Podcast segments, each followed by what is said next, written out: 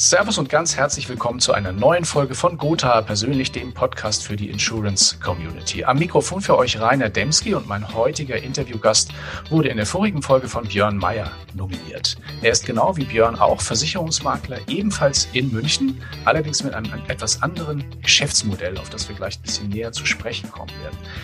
Herzlich willkommen bei uns, lieber Benno Schweigert. Servus Rainer, grüß dich aus München. Hi. Benno, woher kennt ihr euch eigentlich? Jörn und ich, ja, wir haben uns kennengelernt. Das ist tatsächlich schon etwas länger her. Das war wirklich zum Start meiner Selbstständigkeit, wo ich gerade ins frische München, ins Westend gezogen bin, damals noch im Homeoffice und Björn auch. Ich glaube, es war eine Veranstaltung von der Conti und wir sind seitdem immer in Kontakt geblieben, weil Björn tatsächlich ein ganz anderes Geschäftsmodell ja, wie ich gestartet hat und erfolgreich äh, betreibt, als mehr im Online-Bereich und ich ja immer mehr im ich möchte sagen, stationären Bereich, aber im, ja, im Offline-Bereich. Und ja, sind, sind uns kollegial sehr, weiterhin sehr verbunden und immer im Austausch. Und ja, ich bin in München geblieben, er ist etwas ins Outback gezogen. Und ja, jetzt sind wir jetzt um den Weg wieder zu dir gekommen, ja. Alles klar. Ja, also er hat auch versprochen, dass er dann in nächster Zeit mal wieder häufiger in seinem Büro, er hat ja auch ein Büro in München, eigentlich. Genau, ja, bei mir gleich am See. Ja, okay. Ja, blicken wir mal so ein bisschen in deine Vergangenheit und deinen Werdegang. Ähm, mhm. Du hast ja bei der, habe ich gelesen auf deiner Website, bei der Versicherungskammer gelernt und bist ja. Versicherungs, Versicherungskaufmann geworden. Was hat dich dazu bewogen, diese Laufbahn einzuschlagen?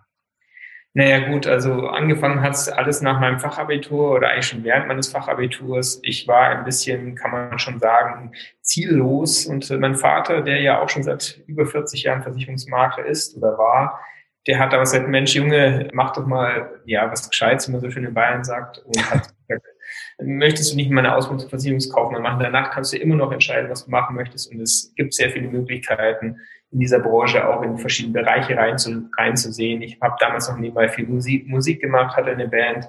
Und er hat gesagt, du kannst ja auch Musiker versichern, zum Beispiel bei Tonstudios oder Events. Mhm. Und ja, da hat er mich irgendwie dazu schon, ich sag mal, überreden können, dafür auch begeistern können, zumindest mal sich diesen Berufszweig mal näher anzusehen. Mhm. Wie war die Ausbildung bei der Versicherungskammer? Ja, ganz ehrlich zu sein, waren die ersten anderthalb Jahre nicht sehr spannend und haben mich nicht sehr glücklich gemacht. Es lag einfach daran, dass wir nichts anderes zu tun hatten, als Gewässerschadenhaftpflichtverträge einzuhacken in dieses alte DOS-System. Mhm. Und ich damals aber dann auch sehr schnell gemerkt habe, dass einfach der Innendienst nicht meine Welt ist. Die Thematik Versicherung eher schon, aber da auch dann wirklich mein Ausbilder oder damals der Leiter auch gemerkt hat, das taugt mir gar nicht und hat mich dann äh, nach anderthalb Jahren in den Außendienst geschickt, wo ich, wo ich auch sehr dankbar bin. Mhm. Und dort in dieser Agentur, wo ich dann war für die letzten anderthalb Jahre meiner Ausbildung, habe ich dann, sage ich mal, den Vertrieb lieben gelernt. Die haben mich auch alles machen lassen und da habe ich dann gemerkt, Mensch, Versicherung ist gar nicht blöd, Vertrieb oder was mit Menschen ist auch mein Ding. Und ja, dann war der Weg eigentlich geebnet, da auch weiterhin zu oder weiterzumachen in der Branche. Mhm. Du bist dann ja nach deiner Ausbildung, dann habe ich gelesen, zur, zur FEMA gegangen und hast dort ein berufsbegleitendes Studium und ein längeres Praktikum gemacht. Was, was war das für ein Praktikum? Worum, worum ging es da? Ja, genau, das war auch, äh, war eine super Zeit, muss ich sagen. War so, dass ich zur FEMA gekommen bin, gleich nach der Versicherungskammer Bayern, habe dann parallel noch mein Versicherungsfachwirt gemacht, äh, neben der FEMA im Praktikum. Mhm. Und dort habe ich dann eigentlich das Maklergeschäft kennengelernt. Also die FEMA war damals auch in den Kinderschuhen. Ich glaube, wir waren damals 15 Leute, inklusive mir als Praktikant. Und was natürlich ein riesen Vorteil war, weil ich halt in alles reinschnuppern durfte. Ich durfte alles machen von den ersten Produktvergleichen. Ich durfte in die einzelnen Standorte nach Karlsruhe, nach Bayreuth, nach Hamburg, in München.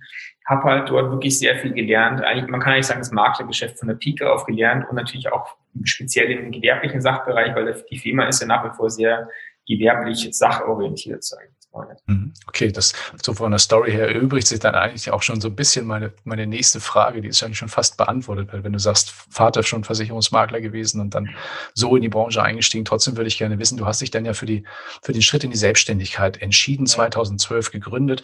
Warum hast du, was hat, was hat dich dazu bewogen?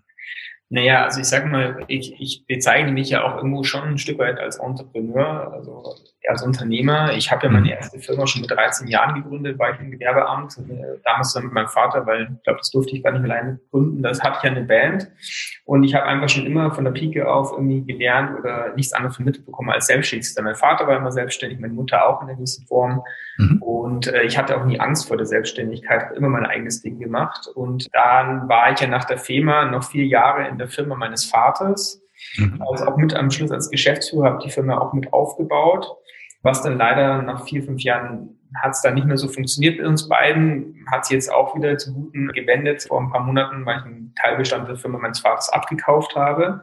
Mhm. Aber ich habe dann irgendwann gesagt, ich muss mein eigenes Ding machen und habe dann, wie gesagt, nach vier Jahren bei meinem Vater gesagt, ich gehe jetzt oder ich mache mein eigenes Ding, bin nach München gegangen, habe wirklich von null angefangen. Also habe dann die, das erste halbe Jahr noch bei einem Freund im, im Café gejobbt, habe da äh, Teller gewaschen und äh, Humus und Spritz gemacht und habe halt nebenbei meine Maklerfirma wieder aufgebaut. War eine sehr, äh, ja, sehr spannende Zeit und auch natürlich sehr anstrengend, aber auch äh, sehr mit Freude erfüllt, weil man einfach, wenn man sein eigenes Ding macht und es gerne macht, ja, gibt es eigentlich nichts Schöneres, und auch frei zu sein, sage ich jetzt mal. Ja. Das klingt ein bisschen wie in diesen American Dream Film mit dem Tellerwäscher ja. und nebenbei dann. Sehr ja, cool. das, das war es schon. Also das muss man wirklich so sagen. Also ich hatte wirklich null Euro in der Tasche, bin nach München gegangen, habe in der WG gewohnt. Also es war auch die WG, wo ich dann Björn kennengelernt habe. Der mhm. war dann wirklich eine Straße daneben. Äh, zufälligerweise. Und ja, und man hatte, ja, man hat dann einfach angefangen, man hat gemacht, man hat mit dem iPhone angefangen, mit einer Scanner-App und ist gefahren, hat dann äh, Policen abgescannt mit dem iPhone und hat dann seine über iCloud viel gemacht und ja. äh, irgendwie hat es dann schon funktioniert. Ja. Das heißt, du warst vorher gar nicht in München. Wie, was, wie, wie, wieso bist du denn dann nach München gegangen? Also hat das sich war da auch Zufall. Das war wirklich absoluter Zufall. Ich bin ja wirklich ein Dorfkind am Wörthsee aufgewachsen, hatte dann noch, mhm. Äh, wo ich die Firma meines Vaters verlassen hatte, ein, ein Jahr eine WG am Westlinger See, das ist ja gleich das Nachbarkaff, sage ich jetzt mal. Ja. Und da habe ich dann, wie gesagt, Maximilian kennengelernt, ein Freund von mir, der ein, dieses Café Vorhölzer, das kennen sehr viele, Café Vorhölzer in der TU München, die Dachterrasse, ein wunderschönes Café. Mhm. Und habe gesagt, hey, ich Job, äh, Max, ich brauche einen Job, ja, ich, ich muss Kohle verdienen und als Makler geht es nicht von heute auf morgen. Und er sagt, ja, fang halt bei mir im Café an. Es war in München. Und Max hatte eine WG in München in der Schwanthaler Höhe und hat gesagt, hey, wenn du Bock hast, dann zieh doch nach München. Ich habe doch ein Zimmer frei. Ich habe auch mein Büro dort, dann können wir ein bisschen Bürosharing machen in unserer tollen großen Wohnung. Meine wunderschöne Dachgeschosswohnung in München. Hatte eine günstige Wohnung, hatte gleichzeitig ein Büro und hatte einen Nebenjob in sein Café. Und so hat es dann alles gestartet. Und ich wollte eigentlich nie nach München ziehen. Also München war nie, ich war nie ein Stadtkind und mittlerweile liebe ich diese Stadt und ähm, habe mich, ja, bin fühle mich ja sehr wohl und mache halt auch lieber noch ein paar Projekte hier in München. Ja, ja, ja. aber nichtsdestotrotz stelle ich es mir trotzdem anspruchsvoll vor, so auf der grünen Wiese sowas dann aus dem Boden zu stampfen. Das ist ja nun München, ist ja auch nicht, dann 2012 ist München ja nicht ohne Wettbewerb gewesen in der Branche, kann ich mal so sagen. Nein. Äh, wie, wie, wie macht man das? Wie baut man da so, ein, so die, die, die ersten Kundenbestände auf? Also im Endeffekt ist es ja so, es geht alles übers Netzwerk. Es ist ein Riesennetzwerk, auch München ist ein riesiges, riesiges Netzwerk und ähm, ich bin halt dann durch Maximilian da in diese Gastronomiebranche eingestiegen. Zum Glück habe ich mich jetzt da etwas distanziert die letzten Jahre. Äh, also ich glaube, ich hätte jetzt auch gerade während Corona nicht so viel Spaß mit den Kunden. Aber damals war das eine sehr aufstrebende Branche. Wir haben alle sehr viel gutes Geld verdient und man hat halt dadurch, man wurde halt immer weiterempfohlen. Und mhm. natürlich habe ich am Anfang gerade, um zu überleben, natürlich relativ viel LV geschrieben, sehr viel Leben, BU. Björn ist ja da auch sehr in dem Bereich unterwegs, einfach Abschlusskortage.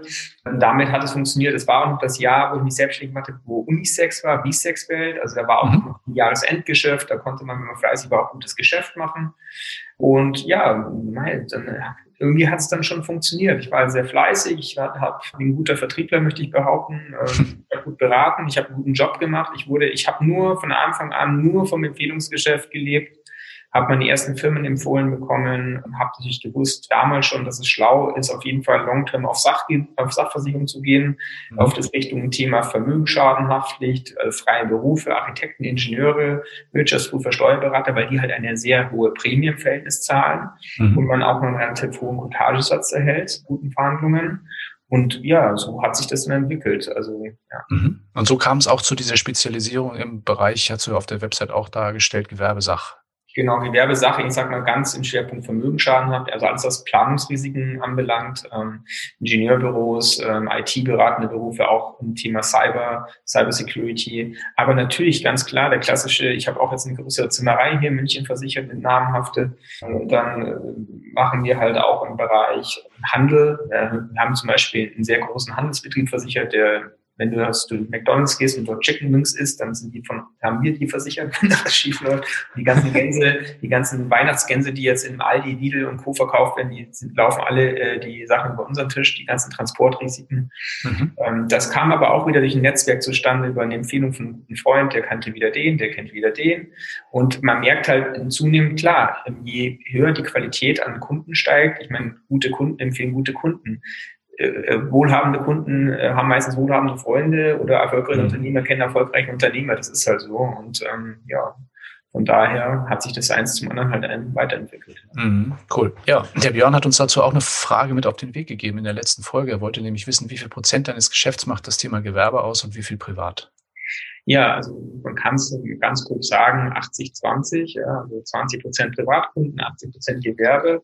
Wobei man halt auch sagen muss, die 20 Prozent Privatkunden sind dann tatsächlich auch überwiegend die Geschäftsführer, die Gesellschafter der jeweiligen Gewerbefirmen oder Verbindungen, sage ich jetzt mal. Ja. Mhm, klar, das ist die klassische Schnittstelle dann. Und auch, genau. ist auch ähm, BAV, auch ein BKV auch ein Thema? ja, also BKV weniger, aber BAV tatsächlich. Mhm. Obwohl wir mittlerweile in BAV auch tatsächlich relativ viel machen.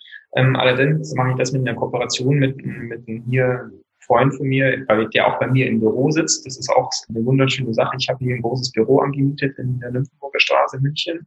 Und dort sitzt zum einen Kubi, der macht nur BAV und der Florian, der macht nur ähm, Immobilienfinanzierung. Also wir machen auch relativ viel Immobilienfinanzierung mittlerweile. Ähm, also ich nicht, sondern ich gebe es weiter an den Florian, machen halt ein Provisionssharing und äh, auch beim Kubi, der ähm, schaut sich die ganzen Versorgungsordnungen an den jeweiligen Betrieben und setzt ein BAV-Konzept mit mir zusammen auf. Also wir geben die Erstberatungen, aber die, die, sagen wir, die Umsetzung, die technische macht dann er. Genau.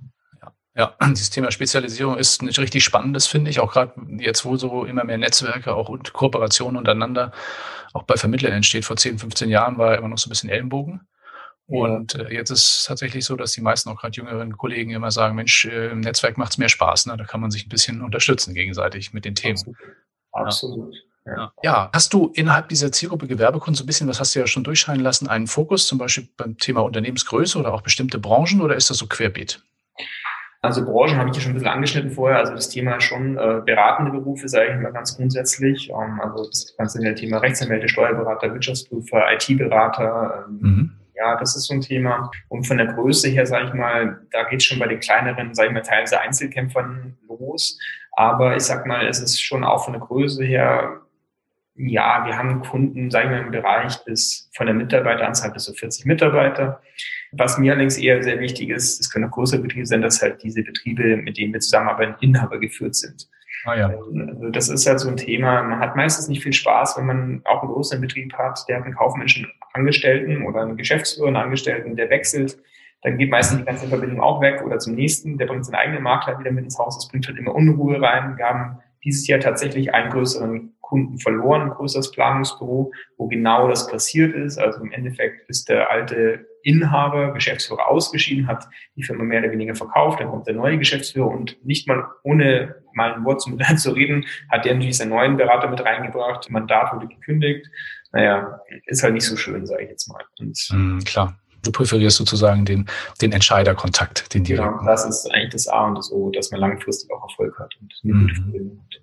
Okay. Nun haben wir ja doch ein bisschen außergewöhnliches Jahr hinter uns und du hast vorhin so ein bisschen erzählt äh, oder auch schon angemerkt, Gewerbekundengeschäft ist stärker stationär, als jetzt vielleicht im Privatkundengeschäft äh, das der Fall ist. Wie hat sich das denn in diesem Jahr für dich da entwickelt? Hat dieses Corona-Jahr etwas verändert in der Kundenberatung? Gibt es mehr Online-Termine? Also mit Sicherheit. Also ich möchte mal behaupten, bei uns hat das in irgendeiner Form schon auch mit zugenommen. Also das heißt, wir führen jetzt tatsächlich auch mal ab und zu in einem Zoom-Meeting oder ein, wir machen viele Google Meets, weil wir alles auf G Suite umgestellt haben bei uns, aber schon länger. Wir sind schon von Anfang an, das spielt uns natürlich absolut die Karten, von Anfang an Webbrowser basiert, also komplett Cloud basiert alles. Mhm. Also vom Telefon bis zur, bis zur, bis zur äh, iCloud, bis zum Markenverwaltungsprogramm über die FEMA also wir sitzen alle überall und können überall ausarbeiten. Und natürlich auch über die Kunden. Mai, da macht man halt auch mal von mir aus über WhatsApp ein Video-Date, sage ich jetzt mal, oder ein Call. Aber nach wie vor, klar, der persönliche Kontakt ist meistens immer noch unerlässlich, gerade wenn es um wichtige Entscheidungen gibt. Und das verlangen die Kunden auch dann teilweise. Mhm. Aber es hat schon sehr stark zugenommen im Bereich. Ja. ja. Jetzt habe ich gesehen, du bietest auch das Thema Honorarberatung an. Das finde ich im Umfeld von Gewerbekunden spannend. Ist es da, kannst du sagen, dass es dort leichter umsetzbar ist als im Privatkundenbereich? Wie reagieren die Kunden auf so ein Angebot? Also absolut. Also ähm, beim gewerblichen Bereich ist, ist es viel, viel einfacher, Honorar anzubieten oder Honorarleistung zu verlangen als im Privatkundenbereich, weil da ein ganz anderes Verständnis dahinter steht. Also ein, ein, ich sag mal, gerade bei den Freiberuflern, die ja generell alle nur auf Honorar arbeiten, da muss man das teilweise gar nicht mal äh, erst mal ansprechen, sondern es wird von denen eigentlich gleich offen angesprochen und sagt, du, was kriegst du eigentlich dafür? Ja, was kostet mich das? Mhm. Dann sagt man natürlich, okay, hey, das ist irgendwie mit der Cottage abgegolten. Und dann sagen die aber, äh, du, äh, ist es dann auch wirklich, also manche sagen, ist es dann wirklich auch neutral, was du sagst, du kannst wirklich gerne was verlangen, können, wir wollen hier einfach nur eine gute Beratung haben oder auch letztens beim großen Handwerksbetrieb wird auch gesagt, hey, du musst nicht mhm. die ganze Arbeit umsonst machen, was willst du, schreib uns einfach eine Rechnung, ist alles okay, kein Problem. Das machen wir auch teilweise, wenn der Aufwand sagen wir gerade höher ist gerade eine Erstberatung, wenn wir alle Dokumente archivieren und so weiter. Ja, das mhm. ist so ein Thema, das kostet unheimlich viel Zeit am Anfang und es kann ja auch passieren, dass dann das Geschäft nicht zustande kommt und da möchte man sich natürlich kostentechnisch schon so ein bisschen absichern. Und wenn man natürlich auch ehrlich und fair ist, manche Gewerbekunden, da braucht man auch ein zusätzliches Honorar, weil einfach die Sachkotage es schlichtweg einfach nicht hergibt. Ja. Also äh, Deckungsbeitragsrechnung ist ein wichtiges Thema und ich habe auch das Gefühl, dass viele Makler, auch junge Makler, da immer noch ein bisschen blauäugig angehen und einfach viel zu wenig auch Cottage-Controlling betreiben und mhm. einfach mal ein bisschen auch mal versuchen zu analysieren, was bringt eigentlich der Kunde wirklich effektiv. Ja, Es mhm. ist halt nach wie vor eine absolute Mischkalkulation in unserer Branche äh, dieses Cottage-Modell. Mit anderen Kunden verdient man überproportional viel, mit anderen unterdurchschnittlich schlecht ähm, ist, finde ich natürlich lang, long-term auch nicht so der richtige Weg. Also da muss man schon auch irgendwie schauen, wie man da ähm, auch betriebswirtschaftlich äh, in Zukunft auch erfolgreich agieren kann. Mhm. Was für konkrete Leistungen stehen da hinter diesem Honorarkonzept? Du hast in der Erstberatung angesprochen. Was, ja, was gibt's noch? Also, Honor, also, wir haben ja kein wirkliches richtiges Honorarkonzept, der sozusagen, ja, für den Abschluss oder für die verlangen das. Bei uns mhm. ist tatsächlich das zusätzliche Honorar, das wir verlangen, oftmals einfach wirklich eine Leistung oder ein, ein Honorar, das wir verlangen für zusätzlichen Aufwand. Einfach wirklich für, für Schreibaufwand, für Archivierungsaufwand, mhm. die Beratung an und für sich, für die verlangen wir immer noch kein Honorar. Also das machen wir wirklich über die Cottage. Muss man auch sagen, dass das auch ganz gut funktioniert bei uns, weil wir tatsächlich gut gute Verbindungen haben, gute Gewerbekunden, die auch entsprechend Cottage dann bezahlen. Aber das ist natürlich auch ein cooler Move, wenn du das so trennst, ne? Also, weil dann bist bei den Maklerpflichten bist du ja eigentlich auch, gerade immer dann, wenn du in der Beratung bist, ist ja nicht so ganz einfach, Honorar reinzupacken. Ja. Aber wenn du jetzt zum Beispiel sagst, okay, wir haben hier vor 15 Briefe geschrieben und das kostet das. Ja, also ich, ich bin auch der Meinung, es ist wahrscheinlich auch nicht ganz zulässig, dass man halt, äh, wenn man eine Cottage hält, ähm, zusätzlich noch zusätzlich Honorar verlangt für eine eigentlich Beratungsleistung. Also entweder man Honorar für eine Beratung oder man kriegt mhm. eine Cottage. Das, was wir verlangen, ist wirklich nur zusätzlich administrativer, zusätzlicher mhm. Aufwand, der halt einfach mit der Beratung erstmal nichts zu tun hatte. Ja, aber es ist ein gutes Modell, ne? Also sagen wir mal, weil du, du bist auf der sicheren Seite. Ja, absolut. Also zumindest, zumindest kostendeckend. Das sind wir auch ja. eher von den Stundensätzen her. Da verlange ich einfach das, was mich der Mitarbeiter kostet, äh, dass der das bearbeitet. Ja.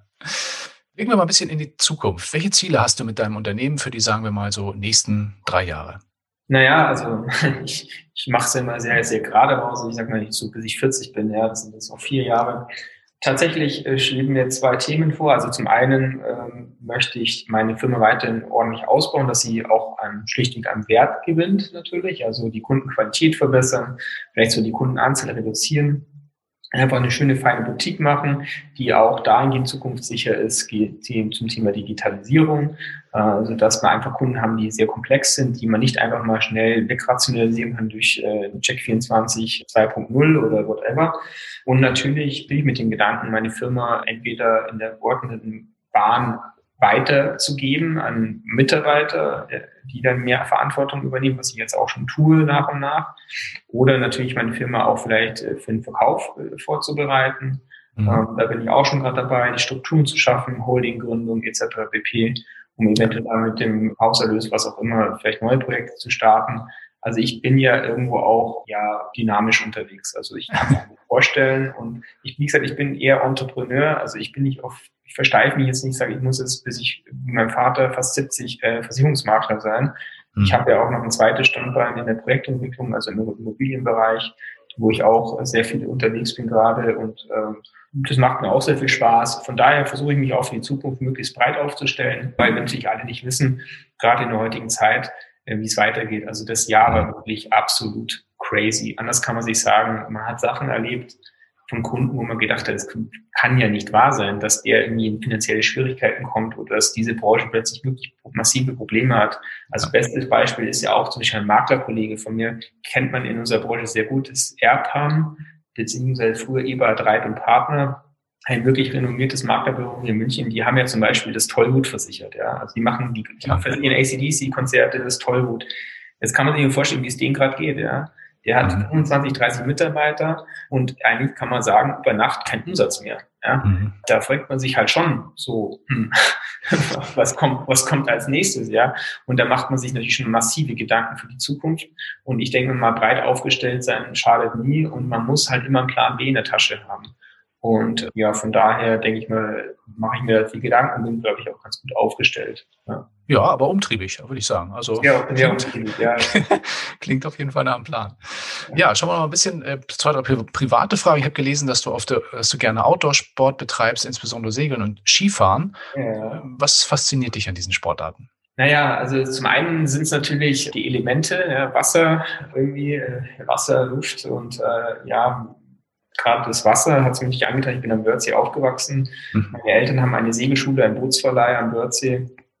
Dort bin ich natürlich sehr viel äh, unterwegs, beziehungsweise nehme ich mir mal ein Boot und segel raus, da kriegt man Kopf am besten frei. Und ja. natürlich seit dem zweiten Lebensjahr auf den Skiern unterwegs und bin natürlich leidenschaftlich gerne in den Bergen. Äh, und das bietet sich natürlich in München unheimlich gut an was mich jetzt auch äh, dazu gebracht hat, tatsächlich, ja, spontan kann man nicht sagen, aber ich habe Anfang diesen Jahres nach dem Skifahren habe ich äh, ein Grundstück entdeckt bei Kiefersfeld in Kufstein oder bei Kufstein. Mhm. Habe da gerade echt zugeschlagen und baue jetzt da gerade ein ganz schönes, ja, kann man sagen, so ein kleines Chalet halt hin mit Blick auf den Wilden Kaiser. Also da ist das Skigebiet, wo ich auch immer sehr gerne bin. Ja. Und versuche auch dort, äh, mich etwas so einzurichten, dass ich dort gut Freizeit verbringen kann, aber auch arbeiten kann. Das ist das Thema Homeoffice, dass man auch mal wirklich sagen kann, man muss nicht wie alle Münchner vielleicht am Samstag in der frühen Stau da raus zum Skifahren, sondern vielleicht schon am Donnerstagabend raus in die Hütte, sage ich mal, mhm. macht dann noch ein bisschen einen halben Tag Arbeit und dann geht's dann auf die Piste und dann wieder zurück. Irgendwie so ist der Gedanke, sage ich jetzt mal. Und ja. äh, genau, das sind so Sachen, die ich auch noch gerade äh, mache. Klasse. Ja, nun ist es ja ein sehr besonderes Jahr, hatten wir schon festgestellt, dass sich so langsam dem Ende neigt. Wenn du für das nächste Jahr 2021 drei Wünsche frei hättest, welche wären das? Drei Wünsche. Drei Wünsche. Also ich sag mal, ich wünsche mir tatsächlich mal, es wünsche ich mir zwar jedes Jahr, es trifft nie ein, aber trotzdem wäre es mal schön, einfach mal ein bisschen mehr Ruhe und zwar Ruhe für alle oder gefühlt nicht nur für mich, sondern es kommt mal ein bisschen Ruhe rein. Es gab tatsächlich dieses Jahr mal gefühlt mal für ein paar Wochen Ruhe, wo dieser Lockdown war. Da hatte ich mhm. zumindest das Gefühl, dass alle mal ein bisschen runtergefahren sind. Und ich fand es unfassbar schön. Also es hat sich gut, also obwohl es wirklich hart Lockdown, aber es war, man hat gedacht, ach cool, alle fahren mal ein bisschen runter äh, und es, es entspannt sich alles mal ein bisschen. Ne? So, also ich wünsche mir einfach mal wirklich für nächstes Jahr einfach mal ein bisschen mehr Ruhe, ein bisschen mehr Gelassenheit und natürlich, wenn man es mal auf die Firma runterbricht, wäre es zumindest schön, wenn man es mal in Zahlen ausdrückt, dass man zumindest mal seinen Umsatz hält. Ja. Das ist halt ein Thema, wo ich sage, nächstes Jahr wird ein hartes Jahr für die Versicherungsbranche werden, weil da kommen dann die ganzen Beitragsregulierungsfragebögen für, für dieses Jahr. Viele Kunden werden deutlich weniger Umsatz machen, als sie dieses Jahr gemacht haben äh, deutlich weniger Umsatz, äh, ja, oder haben deutlich weniger Umsatz gemacht als jetzt Jahre davor. Das wird natürlich sich unheimlich gerade auf die Gewerbebestände auswirken. Da werden wir, glaube ich, schon ein bisschen zu kämpfen haben. Auch mit Stornos eventuell in der BAV muss man mal gucken. Mhm. Möchte auch nicht zu pessimistisch sein, aber da wünsche ich mir einfach, dass wir zumindest mit dem blauen Auge davon kommen, alle miteinander. Das würde ich mir schon sehr stark wünschen. Und das Dritte natürlich, und das, klingt immer so total banal und blöd, das sagt irgendwie jeder, aber tatsächlich, dass wir irgendwie alle gesund bleiben. Und ich meine jetzt nicht nur gesund in Form von jetzt, dass keiner Corona bekommt. Also ich hatte schon Corona, deswegen, ich, ich habe zum Glück einen milden Verlauf gehabt, aber einfach Gesundheit auch vom, vom, vom, vom Kopf her, vom Geist her, dass wir auch, weil wir doch alle sehr viel anschieben und wir machen sehr viel und sind sehr, ich bin zumindest auch sehr un, untriebig, sage ich mal, aber ich merke natürlich auch schon auch, dass, es, dass man an seine Grenzen auch irgendwann mal stößt und dass man natürlich äh, auch mal zur Ruhe kommen sollte und gesund bleiben sollte. Und ich wünsche mir einfach, dass die Branche, ja, dass wir alle vielleicht mal, dass wir auch mal dahin gehen kommen, dass wir sagen, ja, Wachstum ist vielleicht auch nicht immer alles, man muss nicht immer jedes Jahr viel, viel mehr und noch mehr und noch mehr, sondern vielleicht auch irgendwo mal ein bisschen, ja, ich hatte immer das Gefühl, in den 80er Jahren, wo mein Papa mal erzählt hat, der Versicherungsbranche, das war alles ein bisschen entspannter. Da gab es viele, zwar viele Frühstücksdirektoren, aber irgendwie, glaube ich, hatte das auch einen gewissen Charme. Ja. Vielleicht kommt man wieder so ein bisschen back to the roots und mal ein bisschen mehr, ja, ja, wieder ein bisschen mehr Ruhe. Ja, Das wäre nicht schlecht, glaube ich. Sehr gut. Dann bin ich jetzt dran und wünsche mir, dass alle diese Wünsche für dich und auch für uns in Erfüllung gehen. Und damit wären wir dann auch schon auf der Zielgeraden für die heutige Episode. Und bei meiner Abschlussfrage. Wen möchtest du denn für die nächste Podcast-Folge nominieren und auf welche Fragen hättest du oder welche Fragen hättest du an ihn oder auch vielleicht an sie? Also ich habe jetzt wirklich ganz spontan überlegt, wen kann ich nominieren? Ich meine, ich kenne ja doch einige Kollegen und ich habe mir gedacht, ich nominiere jetzt mal einen Kollegen, den ich jetzt auch schon längere Zeit nicht mehr gesehen habe, aber mit dem ich früher auch sehr viel gemacht habe. Der hat auch damals beim Jungmakler Award mitgemacht. Also ich war damals in der ersten Staffel, kann man sagen, dabei beim Jungmakler Award. Mhm. Ich war 2000, oh Gott, wann war das? Oh, das ist zehn, zehn Jahre ist es ja oder so. Ja. ja. Und da würde ich ganz gerne den damals Drittplatzierten nominieren, den Sebastian, Sebastian Hohlfelder, von Hohlfelder Schüssel aus Nürnberg. Okay auch ein junger Maklerkollege von mir, einfach ja gutes Mindset und ja, den würde ich auf jeden Fall gerne nominieren und äh, jetzt muss ich mir noch eine Frage überlegen an, an ihn, oder? Ja, also wenn du eine hast, sonst ich denke mir natürlich auch viele Fragen aus, aber kannst gern was mitgeben. Hm, gute Frage. Was frage ich denn, Sebastian? Genau, ich würde, genau, ich frage ihn jetzt einfach mal, wie er denn mit seinem Maklerverwaltungsprogramm iPlanner, wie zufrieden er damit ist, ob er da ein bisschen was berichten kann, weil das Lustige ist, ich habe ja dieses Maklerverwaltungsprogramm auch. Mhm. Ich war einer der ersten, die es hatten. Äh, und er ist ja doch noch ein bisschen größer als ich von, von der Firmenstruktur her. Ja, würde mich interessieren, was er auch generell zu, zu den Webbrowser-basierten Themen sagt, ob dies aus seiner Sicht nach wie vor auch so die Zukunft ist und genau, wie zufrieden er damit ist, das würde uns einfach mal interessieren. Sehr cool. Dann werden wir ein bisschen auch über IT sprechen dann in der nächsten IT, Ausgabe. Ist so, genau, Thema IT ist ja nicht ganz unwichtig. Das stimmt, genau. Ja, dann sage ich mal ganz, ganz lieben Dank an dich für dieses spannende und auch tolle Interview und die vielen Einblicke auch in deine berufliche Laufbahn und das, was du noch vor dir hast. Viel, viel Glück noch weiterhin dabei und Erfolg. Und danke, dass du dabei warst. Danke, Rainer, dich, gell? Grüße.